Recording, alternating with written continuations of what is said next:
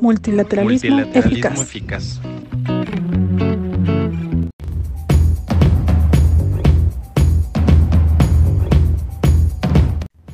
Ya estamos en vivo, Arturo. Muchas gracias. Me dicen que tengo que prevenir porque si no luego empiezo a echar mis palabras sonorenses y a veces son altisonantes. Está bien, que sepan cómo somos. Oye, pues te agradezco mucho, la verdad, esta gran oportunidad. Em, estamos con mucha intención este fin de año de platicar contigo porque eh, son momentos duros, hemos vivido un año complejo. Esta pandemia ha afectado en todos sentidos las vidas de millones de personas y por supuesto en México todavía pues estamos metidos en, en la crisis pandémica y eh, en, nuestro equipo estamos, bueno, trabajando duro para poder traer las primeras vacunas que el canciller Ebrard ha podido conseguir eh, a través de la gestión diplomática en varios países, ya platicaremos. Pero ahora eh, la verdad es que existe una gran incertidumbre de cómo se va a desarrollar eh, un regreso a la normalidad o una recuperación económica paulatina que podamos tener para el año 2021. ¿Y quién mejor eh, que tú, Arturo, para poder platicarnos un poco de las perspectivas que puedan tener desde, pues, no sé, los emprendedores, los inversionistas, el sector económico, los industriales, los empresarios? Que, cómo, ¿Cómo crees que pueda haber un mensaje de que cuánto se tardará todo esto en regresar en la víspera ¿no? de la recepción de una vacuna para el país. Yo quiero agradecerte tu tiempo, esta gran oportunidad para compartir un poco. Este sería el cierre de nuestros Facebook Lives que tenemos aquí en, en la Cancillería. Estamos organizando estas conversaciones con personas clave como tú y pues muy bienvenido, muchas gracias. Al contrario, querida subsecretaria, es un honor, un placer que me hayas invitado. Eh, muy contento de poder compartir contigo este, este ratito. Ahorita antes de entrar hablábamos que puro, puro teléfono, puro video y muy cuidados todos y yo creo que eso es, eso es lo importante ahorita, ¿no? Que en lo que llegan las vacunas, que ya te preguntaré yo a ti también cómo está, cómo está el tema que ciertamente yo creo que a todos nos interesa muchísimo escucharte. Eh, pues cuidarnos mientras, ¿no? Cuidarnos con la vacuna que salió hace muchos años para esto y que algunos eh, todavía no la usan, que es el cubrebocas, ¿no? Eh, es la, vacuna más eficiente que tenemos hoy sin ninguna duda y que yo creo que si tenemos contacto directo con alguien tenemos que ponérnoslos, pero en nuestra cena de Navidad, no solo en el súper o en la calle, ¿no? Claro que sí, fíjate que se ha dicho como que te da sensación de seguridad y que si tienes tú la, la, mascarilla puesta, pues te descuidas un poco. Yo no creo, la verdad yo pienso que es un instrumento, digo, desde en, muchos estudios lo he leído, que es muy importante la, el uso de las mascarillas en todo momento para todos, tanto para los que estamos, este, pues... Eh, con potencial eh, riesgo como para si tienes COVID pues no contagiar. Y me parece que mientras más pasen los meses, esto se va a quedar también en una cultura de protección y de cuidado, eh, porque la comunidad es enorme y más en una ciudad como el DF que somos millones ¿no? eh, conviviendo en un solo espacio.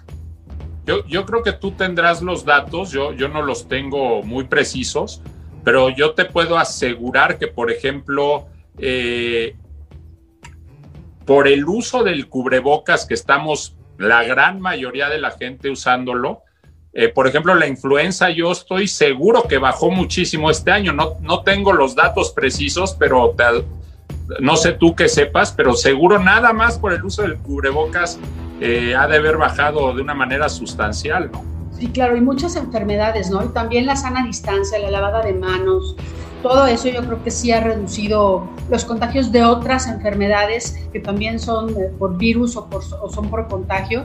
Y sí, yo creo que de esto también vamos a heredar una cultura de la higiene que, bueno, no, este, nos va a durar muchos meses, ojalá. Oye, y alguien me decía, perdón, su secretaria que te interrumpa, me decían, oye, ¿por qué nos, por ley, tenemos que ponernos el cinturón de seguridad? ese nos protege nada más a nosotros, ¿no? al que se lo pone. Pero el cubrebocas, además de protegerte a ti, proteges a los demás. Es una responsabilidad enorme con los demás, porque como tú bien dices, puedes traer el bicho este horrible sin darte. Este es un bicho tan raro que hay quien se enferma y no se da cuenta porque no siente nada y hay quien se muere.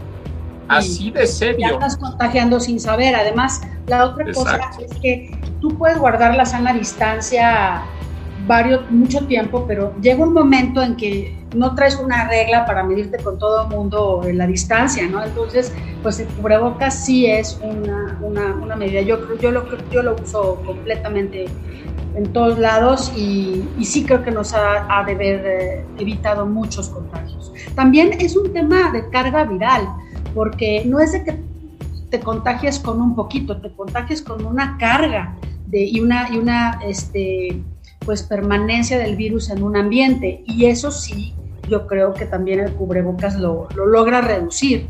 Incluso si estás en contacto con el virus y la carga viral eh, con la que tú estás en contacto no es tan densa, puedes este, no contagiarte.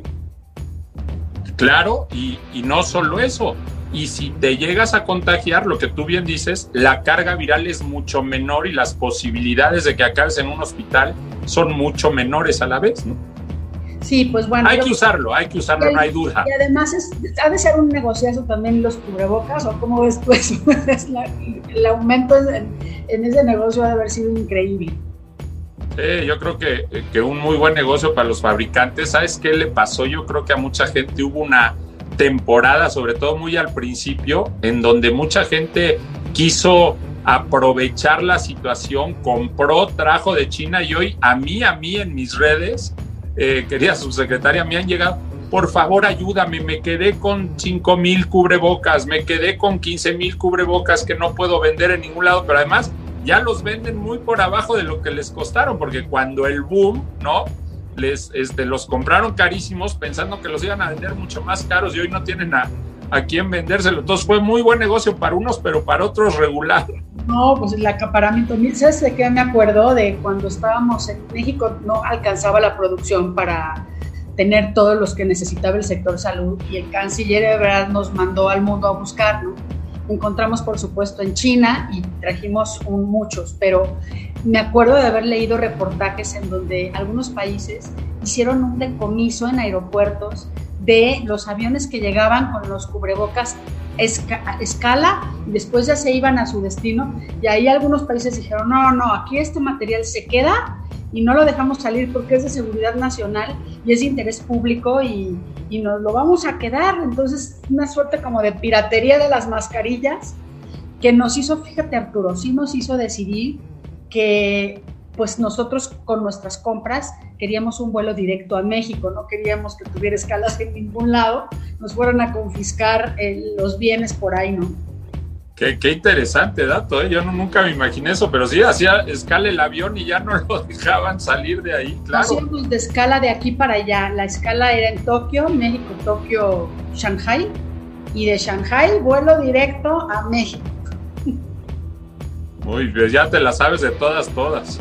Oye, Arturo, a ver, platícame, ¿tú qué consideras que eh, podrían ser algunos eh, sectores productivos que podrían participar mejor de una reactivación económica en el país en el año que viene. Yo creo que esta información es importante y el, y el, uh, el hecho de que pueda haber algunas oportunidades y también qué tantos retos crees que podamos enfrentar en esto en México. Yo creo que va a ser un, va a ser un año de retos. Yo creo que decir eh, qué creen, nos vamos a, llegan algunas vacunas ahora en diciembre y otras en enero y ya se resolvió todo, no es cierto. Eh, ahorita yo te voy a preguntar a ti, eh, si me permites en un momento, cómo va a estar el tema de, de los tiempos de la vacuna. Pero yo sé que, que no es fácil, o sea, la, la logística para vacunar a todo mundo es tardada y, y no es por arte de magia que les van a llegar en diciembre y en enero y ya se acabó esto, para nada. Entonces yo creo que va a ser una recuperación paulatina, yo creo que va a ser una recuperación que nos va a llevar por lo menos todo el próximo año, eh, en donde afortunadamente poco a poco se van a ir recuperando, van a ir yendo mejor las cosas durante conforme vayan pasando los meses, pero va a seguir siendo, para mi punto de vista, un año de grandes retos, en donde eh, lo que nosotros hemos hecho en el, en el grupo, en el grupo Carso, es bajar lo más posible los costos y los gastos con una promesa, eh, querida Marta, del ingeniero Slim desde el día que empezó la pandemia de no correr a nadie. Entonces, sí, una baja importante de costos y de gastos sin correr personal. Y yo creo que eso es lo que tenemos que hacer todos, ¿no? Eh, agarrarnos, bajarnos bien el cinturón y... el empleo. Sí, sí, fue, fue la, la el primer anuncio del ingeniero Slim empezandito en la pandemia, dijo nosotros no corremos a nada. Pero tú no sabes cómo nos traía el mismo ingeniero a los directores de las diferentes empresas bajando costos y gastos, pero hasta los lápices, ¿eh? O sea, de verdad, de una manera muy, muy importante. Yo creo que algunas eh, empresas, industrias tomaron también esa decisión de mantener a los empleados y reducir lo más posible los costos y poco a poco eh, pues también empezar a evaluar cómo era la situación. Hay algunos que resistieron mucho tiempo y, otros que no pudieron resistir esa, pues ese compromiso y la verdad sí es, sí es admirable el poder sostener sobre todo la cantidad de empleados que libro Carso es enorme y eh, más o menos también eso le da tranquilidad a todas esas familias. Ahora, yo la verdad creo que es muy importante el mensaje que tienes porque esta recuperación paulatina, como le dices, va a tomar muchos meses y todos vamos a, a tenernos como que adaptar a ciertas circunstancias, ya no solamente en términos de eh, el trabajo en casa, de que tenemos que tener sana distancia, todo eso que nos está afectando, sino también de cómo hacer una planeación de las finanzas de las empresas, de las familias, del sector público, para poder aguantar esa ralentización de la reactivación económica que va a haber en el país y también no sé si habrá algunas oportunidades que aprovechar en esta coyuntura. Sí, sin duda, sin duda, bueno, pues es, la frase más trillada del mundo, ¿no? Pero de los retos como este siempre surgen grandes, grandes oportunidades. Pero tú decías algo, algo muy interesante ahorita, Marta. Hay que tener muchísimo cuidado con las finanzas de las empresas, pero también de las familias. O sea, cada familia yo, eh, yo hice un video ahora en la pandemia para enseñarle a jóvenes emprendedores a, hacer un estado de resultados. Yo creo que como jefe o jefa de familia, tienes que tener tu estado de resultados de tu casa, ¿no? Tengo este ingreso que me llega por una rentita que tengo, tengo este ingreso por mi sueldo, tengo este ingreso por mi jubilación y sumo mis ingresos y me da tanto y luego pago tanto de renta, pago tanto de luz, pago tanto de este o el otro servicio. Esto me cuesta que mi hijo vaya a la escuela. Esto, entonces tienes que tener tu estado de resultados personal y de ahí ver de dónde le cortas. A lo mejor estoy pagando mucha luz y apago el refri en la noche, digo, no, o lo que pueda, ¿me entiendes? Eh, o a lo mejor Ahorré gasolina porque no salgo, ¿no? Entonces eso lo voy tomando en cuenta, gastos que ya no se están haciendo porque pues no sale uno, o sea, ya no hay gastos tantos de restaurantes, de, parrandas, ¿no? De cosas que hacíamos, pues ahí le puede ir cortando, pero sí, también yo creo que el ahorro sostenido en el año 2021 va a ser una de las claves de la misma recuperación individual y colectiva. Eh, finalmente, sí aliviarán un poco las vacunas. Yo creo que nos, va a traer también un poco de ánimo y, vamos a empezar a generar una comunidad pues, de, personas que tengan inmunidad, pero esto sí va a ser muy lento. ¿Sí va a ser muy? Muy lento, o sea, va a ser un proceso lento como lo dices tú. Todo el año 2021 va a tomar también el proceso de vacunación.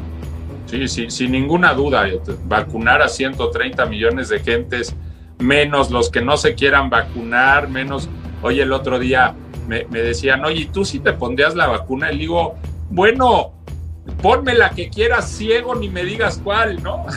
Bueno, no, la que quieras no, pero este, no sé si vamos a traer rusa, pero yo la rusa no.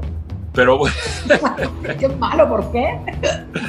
Este, no, no, pero lo que quiero decir es que hay mucha gente que es escéptica de una vacuna tan rápida.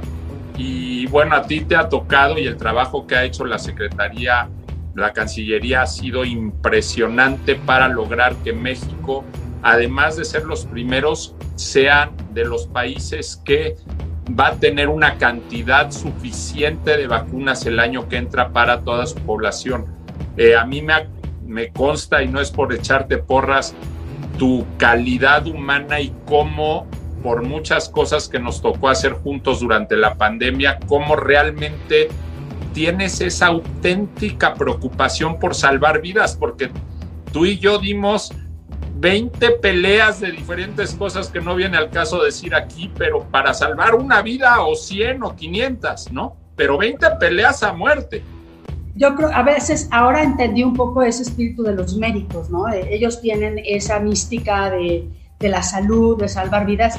Pues uno no, uno, yo no soy médico, pero ahora, como nos tocó en esto, ciertamente a, muchas personas que no somos médicos, participar, involucrarnos de alguna manera en, poder hacer algo y si te nace esa inquietud y esa voluntad de salvar a los más posibles. Y, y yo creo que lo que todos están esperando en este live es que yo te pregunte la pregunta a ti, porque sí, ciertamente es una luz al final del túnel, el tema de las vacunas Sí, ciertamente todos la estamos esperando, pero ¿cuándo? Cuéntanos, subsecretaria, ¿cuándo? ¿Cuáles? ¿Con qué procesos? ¿Quiénes se van a poder vacunar? Mira, obviamente es el tema del momento, ¿no? Y es increíble, Arturo, ver cómo, primero, tienes razón, o sea, nosotros y yo empezamos a hablar de este tema hace meses y meses y meses y pareciera que de repente eh, ya se empieza con esto, pero es un producto de un trabajo tanto de empresas, del sector público, eh, obviamente a nivel internacional de investigadores. Lo que dices, me gustaría empezar por eso que mencionas. ¿Cómo es posible que se haya podido desarrollar una vacuna candidata para SARS-CoV-2 en tan poco tiempo? Cuando una vacuna para cualquier enfermedad o para atacar cualquier eh, enfermedad por virus puede tardar entre 2 a 10 años en desarrollarse. Y cómo ahora la tenemos a la vuelta de un año. Y lo que pasaron fueron tres cosas. Uno, nunca antes en la historia había habido una inversión eh, billonaria en euros, en dólares, para el desarrollo de vacunas candidatas de ninguna enfermedad. Entonces, aquí los laboratorios internacionales y las universidades hicieron un esfuerzo importante, pero sobre todo el financiamiento de estos ensayos clínicos fue sabe, inyectarle la, cantidad de dinero que jamás ha visto un proyecto de investigación de vacunas en la historia. En segundo lugar, tú, tú ves cómo eh, se aliaron, sumaron fuerzas muchas farmacéuticas y muchos académicos y muchas fundaciones. Y esa suma de esfuerzos también le dio una velocidad increíble. Por ejemplo, la empresa británica sueca AstraZeneca se alió con la Universidad de Oxford, con los investigadores, sumaron fuerzas y van a tener una de las vacunas que México adquirió. También lo hicieron, por ejemplo, el laboratorio de Pfizer, que es un laboratorio estadounidense, con BioNTech, que es alemán, y se unen fuerzas, ¿no? Lo mismo Cancino lo hizo con investigadores de Canadá y China. Entonces, esto también nos, nos uh, llamó mucho la atención, cómo se rompieron las fronteras de, del mundo y las farmacéuticas se aliaron entre ellos con los investigadores. Yo creo que la comunidad científica en la vida se había quitado de egos, de soberbias y como esta vez, y se juntaron todos para resolver un problema grave del mundo, ¿no? Eso es increíble ver esa solidaridad en términos de, que de pues no sé, de, compartir el conocimiento y el esfuerzo. Hay un poco menos de solidaridad ya en el ámbito como de la comercialización de las vacunas. Por ejemplo, AstraZeneca Oxford es la única vacuna que se comercializará en, este, en el mundo sin fines lucrativos durante todo el periodo de la pandemia. Hay otras vacunas que, bueno, es obviamente su inversión la que recuperarán y posteriormente tendrán no sé, sus ingresos, sus ganancias. Pero al final del día, el tercer factor que le dio velocidad a poder llegar a una vacuna es que también se pudieron empalmar las, los ensayos clínicos de las vacunas. Eh, generalmente se hacen preclínicos, que son pruebas en animales y tardan meses y años. Y después la fase 1, que es saber en, en, decenas de personas cómo funciona. Y luego la fase 2 para ver las los, este, reacciones adversas que pudiera tener ya en cientos de personas. Y después de años se hace la fase 3, que ya son ensayos en más de 10 mil personas o más, se hacen en 40 mil, 50 mil, 60 mil. Y ahora se hicieron como paralelamente todas las fases y pudieron salir pues autorizaciones de emergencia de algunas vacunas. Esto quiere decir que la fase 3 de muchas vacunas, de la mayoría, sigue en curso mientras se está usando. Y eso tampoco se había visto nunca en el mundo. Son nuevas formas de, de poder usar una vacuna y de poder asumir algunos riesgos para enfrentar el riesgo mayor, que la verdad es una enfermedad muy perniciosa, muy contagiosa y muy mortal. Por eso se pudo tener un, un, resultado hoy y puede haber una vacuna que ya tiene un registro sanitario como es Pfizer eh, y que es la primera que llegará a México, a, ojalá la semana que entra. La semana que entra, qué notición, ¿cuántas? Pues mira, la, los, la, son por stocks, entonces son por stocks más o menos de 50 mil en 50 mil México tiene compradas con esta eh, compañía 35.5 millones de dosis. Es una vacuna de dos dosis, entonces es para 17 y algo eh, millones de personas. Estaremos recibiendo los primeros stocks para probar para el sector de la salud van a ser médicos, enfermeras que están al frente de la pandemia, los que el secretario Alcocer decidió vacunar en primera instancia, llegando la vacuna en diciembre del 2020. Para enero ya estaremos recibiendo cantidades de millones de vacunas. Ahorita estamos recibiendo de miles, pero eh, después ya, en enero tenemos tanto Pfizer, ya con más de un millón de vacunas para México, como eh, Cancino, que es una vacuna china y que también estaría esperando su autorización en México.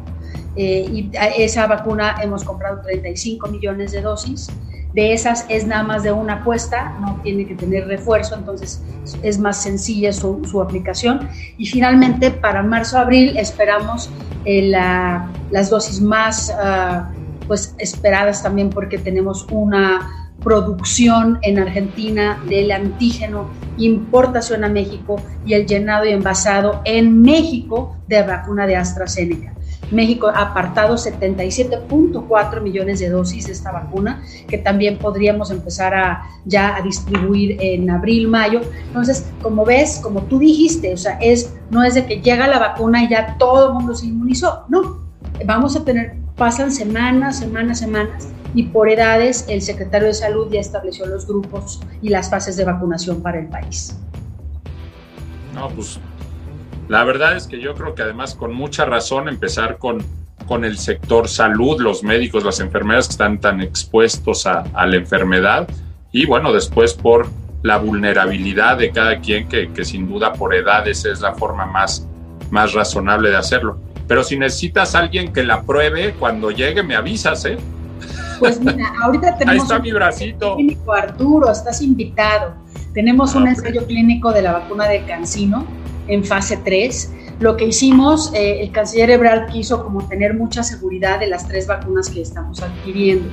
Entonces, la de AstraZeneca, por ejemplo, va a tener su registro sanitario de la EMA, que es la Agencia Sanitaria Europea, y también de La de Pfizer tuvo ya la autorización de la FDA y la de COFEPRIS y la de Cancino, que es la vacuna china, que la agencia sanitaria no tiene homologación eh, europea o mexicana, es pues traer el ensayo clínico para probar aquí en México se va a desarrollar, pues se está desarrollando ya la, pues una, la fase 3 de, este, de esta vacuna. A nivel global son 40 mil voluntarios eh, y en México son 15 mil. Puedes tú ser uno de ellos. Te invito. No yo ya quiero vacunarme, así es que me rifo. Tú dices, ¿dónde voy a hacer No, te voy a decir porque es lo único que no me, no me gusta, porque porque a la mitad de los voluntarios les ponen agüita, que es el, el famoso placebo, ¿no? Y a la otra mitad les ponen las vacunas. Entonces imagínate pensar que ya traes la vacuna, irte por ahí y que no sea, caray, eso sí no quiero. De hecho, también incluso si te tocara la vacuna, el periodo de, eh, pues de generación de inmunidad es de como de 14 a 28 días. Entonces mucha gente también dice, ah, no, pues que me la pongan y ya me voy de vacaciones. No, tienes que tener, sigue, seguir teniendo precaución. Y además el virus, como tú decías, es muy raro, ¿no? Todavía no se sabe bien eh, si te puedes contagiar otra vez.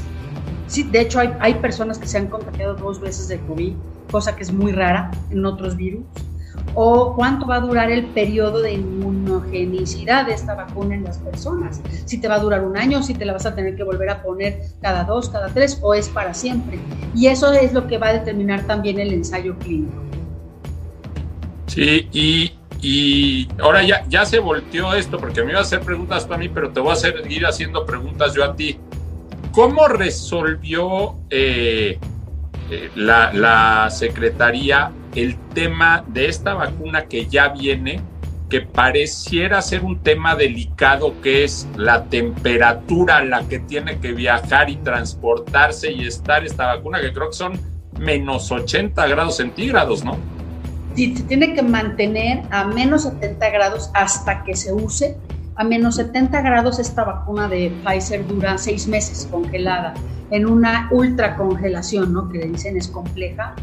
Entonces, la primero, la, compañía tiene resuelta la cadena de frío eh, hasta la entrega en los países. Nosotros logramos eh, pactar con Pfizer que nos eh, extendieran la cadena de frío hasta el punto de vacunación en su responsabilidad. Entonces, la propia empresa va a traer a través de DHL desde Bélgica las vacunas a México Aquí eh, las va a tener que, bueno, se desaduaniza, se, se, importan, todo este proceso está a cargo de Relaciones Exteriores, el poderla que toque suelo mexicano y que los procesos de, de aduanas se lleven a cabo rápido. Y una vez que llegan, la Secretaría de Salud ya, ya indica qué puntos de vacunación va a usar, se traslada ahí por la misma empresa y eh, ya puede durar la vacuna cinco días en refrigeración normal de 2 a, 5, de 2 a 8 grados o 20 eh, días si le ponen al refrigerador hielo seco. Entonces tiene ese margen de maniobra. Obviamente también la vacuna necesita descongelarse y luego necesita ponerse una, un diluyente para poderse aplicar. Y en estos momentos, Arturo, el sector salud está haciendo ya los simulacros de cómo harían los procesos de vacunación y están haciendo también la capacitación de las personas que van a aplicar la vacuna a los médicos. Entonces, no tenemos que tener miedo porque no nos vaya a llegar descongelada. No, yo creo que hay que tener confianza en que, bueno, esta es la promesa de la empresa y el contrato dice eso. Además, bueno, cualquier, eh, ¿cómo te diré?, problema en ese sentido yo creo que les traería implicaciones muy graves a nivel global. Y también yo creo que aquí hay que considerar que esta es una vacuna de una tecnología muy novedosa. Esta es la primera vez que hay una vacuna de, de mRNA, de RNA mensajero. Es una tecnología genética, no es una tecnología de vector viral o de eh, virus atenuado como es, son otras vacunas y que bueno, se está innovando mucho en el sector farmacéutico. Creo que también este sector se va a ver en el año 2021 así va a crecer mucho porque hay ya nuevas tecnologías para esta y otras vacunas. Por ejemplo, esta vacuna, si llegara a mutar, que no, no es muy mutagénico este virus, sí muta, sí muta bastante, pero si llegara a mutar drásticamente, esta vacuna es, eh, con esta tecnología se puede adaptar muy fácil a un virus mutado. Hay otras vacunas que no, que para ponerlas en, eh, para un virus que mutó, hay que rehacer la vacuna. Entonces, esa es la ventaja que tiene este tipo de tecnologías. Sí, lo que hace es que le da una instrucción a la célula para que no entre el virus, ¿no? Es increíble, ¿no? Y usan ese mensaje para, para proteger y para que el sistema inmunológico reaccione.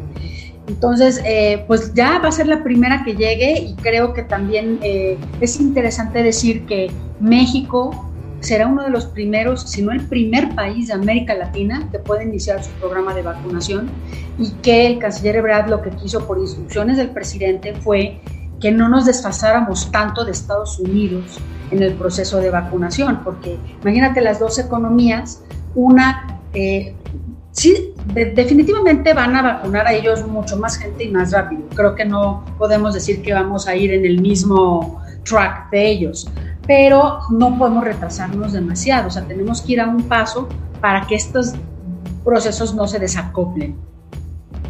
Sí, bueno, pues ellos empezaron antier o anteantier, si tú nos dices y nos das la super noticia de que la semana que entra llegan acá, aunque como dices, en, en, eh, en menores volúmenes, pero bueno, ya empezamos casi al mismo tiempo y a, y a vacunarnos y a hacerlo rápido con una buena logística que estoy seguro que tienen ya contemplada. Y la verdad es que este, el sector salud está trabajando mucho. Fíjate que también eh, la Sedena, la Secretaría de la Defensa, la Secretaría de Marina y Gobernación eh, son las, las eh, están involucradas, ¿no? Porque pues sí, es un asunto de seguridad nacional y tiene que cuidar, se tiene que custodiar la vacuna, no vayamos a tener ningún problema con pues, los trayectos, es decir, eh, hay todo un operativo ahorita que están desarrollando y planeando para poderla recibir y que salga con éxito este proceso que para nosotros ya sería también terminar un ciclo, Arturo, en relaciones exteriores, porque tenemos nueve meses prácticamente, me dice, dice el canciller Ebrard al secretario Alcocer, pues ya tiene su subsecretaría B, ¿no? Porque hemos estado trabajando todo para el sector salud en estos meses. No, me consta, me consta el trabajo que han hecho. He tenido la, el honor y la fortuna de hablar con el canciller de estos temas contigo. Bueno, cuántas veces te di lata de varios de estos temas. Eh, no, eres muy perseverante, ¿eh? te puedo decir que eres súper perseverante. Yo por eso consigo las cosas, querida subsecretaria, terco como cuchillito de palo, pero este, pero salen y gracias a, a personas como tú, como el canciller Ebrard y yo, yo soy cero de, de hacerle la barba a nadie, de echar flores a lo güey. Este, yo, yo, no, yo no soy así, pero me consta, me consta cómo sacamos cosas muy, muy importantes desde el gran proyecto de la vacuna de AstraZeneca en conjunto hasta tratamientos de plasma, digo, medicinas que entraron al país gracias a tu gran esfuerzo. De verdad, de verdad, yo muy agradecido. Y ahorita que decías que el ejército y la marina estén, estén involucrados en todo el proceso de logística a mí en lo personal me da una tranquilidad enorme, ¿no? A mí este, me da muchísima confianza de que estén involucrados y, estoy seguro que, que pues vamos a tener un, un, proceso paulatino pero bueno para el país y si ya sabes que aquí estamos a la orden, si podemos ayudar en lo que sea. Te digo, ya tienes por lo menos a un conejillo de indias para probarla. Bueno, ya, te voy a mandar los datos de dónde, los centros de investigación que están. Arturo, muchas gracias. La verdad es que ha sido una plática muy, muy, muy buena. Yo creo que de este modo también es muy padre la comunicación. Eh, y no sé si el equipo tenga, quiera algunas preguntas. Aquí, ¿qué, vas a decir, Rafa? Hay cuatro preguntas, dos para, dos para la secretaria. Ajá. La primera para Arturo. ¿Sí oyes? Poco. acércate más. ¿Qué le recomendarías a las empresas para que salgan de alguna manera de esta crisis económica para el 2021? No, pues es la, la pregunta del millón. Está escribiendo su libro, Arturo. ¿Qué? No, ¿qué crees? Ya sale ahora el, el a principios de enero, entonces estoy muy contento. Ah, bueno, esto está sensacional. Entonces mejor di el título. Se llama El Negociador y está padrísimo. Wow, que muchas felicidades, qué bueno. La verdad sí llega un muy buen momento, ¿eh? Sí, buen momento. Pues la verdad lo, que les recomiendo es lo que decíamos al principio, que lleven sus números bien claros. Su estado de resultados es como la radiografía de su empresa, que les va a decir exactamente por dónde moverse, ¿no? Puedes bajar aquí, puedes cortar aquí, puedes mira, traes en las ventas, en esta parte está creciendo, pues métele más ahí, en esta parte no está jalando, pues corta eso, ¿no? Que traigan bien claro sus ingresos, sus costos y sus gastos y que analicen de uno por uno en dónde pueden mejorar. Obviamente en la parte de ingresos para arriba, obviamente en la parte de costos y gastos para abajo. Esa, esa sería mi recomendación. Excelente, sí, sí, sí. Una pregunta para la subsecretaria. Conforme la gente se vaya vacunando, ¿empezarán a salir a las calles o es hasta que toda la gente De hecho, nos preguntaron cuatro veces esta misma inquietud. Pues yo creo que la, eso la verdad es un tema de política pública de salud. Pienso que la eh, inmunidad generalizada se va a conseguir con muchos meses más adelante y que vamos a tener que seguir insistiendo en los cuidados porque la tasa de contagio, incluso eh, con las personas vacunadas, si no nos cuidamos y, seguimos las, eh, los protocolos de, de, salubridad, pues se pueden contagiar muchos ahora con esa expectativa de que hay vacuna, ¿no? Y creo que aquí es muy bueno el llamado, esto es un proceso lento y creo que mm, las salidas tienen que ser conforme lo, la autoridad no va a ver cuántos vacunados hay para ver cuántos salen a la calle, no. Va a ver cómo están los contagios, cómo se está conteniendo la, la pandemia y en función de eso, como ha venido siendo hasta ahora, pues generar los semáforos. Y una última pregunta es para ambos. ¿Existe escepticismo sobre las vacunas? ¿Qué deberían hacer las empresas y el gobierno para que la gente las acepte y esté segura de ponérselas? Muy bueno. Ay, ok, tú cierras, Arturo. Mira, yo pienso en lo siguiente. He estado estudiando los programas de vacunación de Europa, de Estados Unidos, en Asia, cómo, cómo se están eh, llevando a cabo. Y uno de los pilares de, los programas no solamente es que, bueno, que se lo pongan todos los refuerzos, es también la comunicación. Es decir, hay, una, hay un escepticismo, no está generalizado, creo que hay un sector, eh, en México, por ejemplo, yo leía que es del 10%, en otros países puede ser mayor, de personas que no, no, no, no creen o no están convencidos de las vacunas, no en esta, en ninguna. En sí mismo el concepto de vacunación les causa pues, eh, ese escepticismo y los países sí tendrán que analizar una campaña de transmisión de comunicación que les dé confianza, certidumbre a las personas de que esto es lo que necesita la comunidad para pues prosperar y salir de la pandemia. Si la mayoría no quieren la vacuna, va a estar muy difícil salir de la pandemia. Pero los mensajes tendrían que ser muy claros y tendría que, que pues, la población saber que ninguna vacuna puede tener autorización ni siquiera de emergencia si no ha demostrado primero seguridad y eficacia. Yo estoy, yo estoy totalmente, totalmente de acuerdo. Los, además dijiste los tres factores de por qué salió tan rápido, porque mucho del escepticismo es ese, ¿no? Oye, una vacuna que salió en un año, si normalmente tardan cinco, pero lo que dijo la subsecretaria, digo, fueron billones y billones de dólares, literal billones de inversión. Eh, dos, la comunidad científica se unió como jamás se había unido en la vida porque estamos viviendo una crisis a nivel mundial como no se había vivido en 100 años. Y tres, bueno, los procesos que explicaste, pero yo añadiría una cuarta, eh, querida subsecretaria, la tecnología, los datos. Corrieron millones y millones y millones de datos cruzados en computadoras potentísimas para sacar cada una de estas vacunas y para asegurarse que funcionaban y que no. Y bueno, y luego vienen las pruebas en la vida real, que bueno, si a 50 mil no les pasó nada en cada vacuna que, prueban con 50 mil personas, pues híjoles, ya si nos pasa algo y somos el 50 mil, uno sí que salados están. Yo me pongo mi vacuna hoy, la que me den. En cualquier, en cualquier medicina o en cualquier producto farmacéutico siempre hay pues uno de cada 10 mil eh, usuarios desarrolló a lo mejor alguna cosa. O, pero, pero lo que es muy importante decir es que los eh, efectos adversos graves son los que se prueban en la seguridad. Es posible que cuando te vacunas de cualquier cosa te dé calentura, dolor de cuerpo cortado, se te hinche el... Eso es normal relativamente. Lo que se prueba es que no tenga ningún efecto adverso grave, que cause una, pues no sé, este, enfermedad eh, paralela o que te cause la muerte o cosas así, que eso es lo que, lo que se ha demostrado que pues, está, es segura las vacunas en ese sentido. Y sí, bueno, yo creo que la cultura de la vacunación la tendremos que promover. Además, Arturo, yo he leído también que esta es pues, la primera pandemia del siglo, no va a ser la única.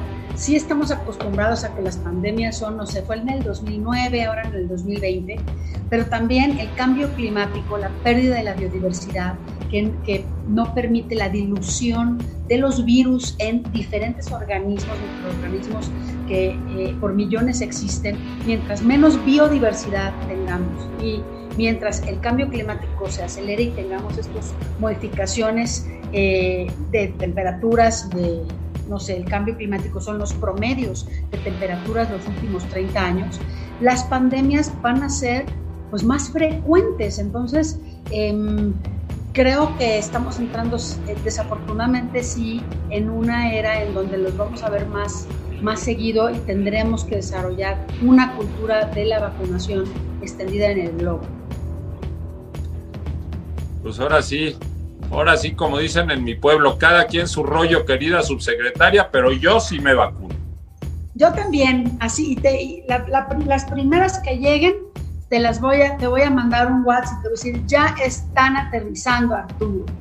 Sí, para, para yo también este, comunicarlo en mis redes, porque como bien dices, es un rayo totote de esperanza que vale la pena, que vale la pena informar, ¿no?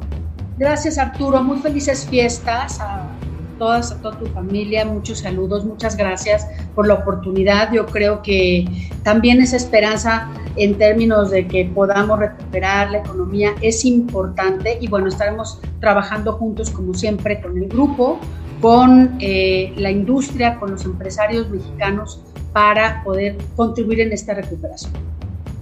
Muchísimas gracias, muchas felicidades y a todos cuídense, cuídense, porfa, porfa, porfa, de veras esa reunioncita de Navidad, si se, es un año, si la podemos evitar lo mayor posible o hacerla lo más chiquita posible. Obviamente las de antes de Navidad, de vamos a darnos el abrazo, esas las podemos evitar completitas y pues, el cubrebocas, la distancia y porfa, porfa, cuídense mucho. Gracias, subsecretario. Y hemos tenido la Asamblea General de la ONU en Zoom, ¿por qué no vamos a hacer la cena de Navidad en Zoom? Exactamente. Gracias Arturo, te mando un abrazo. Muchas gracias. Al contrario. Y el apoyo que hemos este, tenido también para, para traer esta otra vacuna de AstraZeneca. La Fundación Slim hizo eh, una aportación de fondo de riesgo para poder desarrollar esta transferencia de tecnología a México y gracias a eso llegará el antígeno y lo envasaremos aquí y estamos trabajando muy, muy fuerte. A veces, ¿sabes qué siento? Que se ha hecho todo a pasos acelerados y aún así sentimos que se está tardando, ¿no? Híjole, es bien desesperante, pero lo hemos hecho lo más rápido que, se ha podido. Muchísimas gracias y felicidades a todos.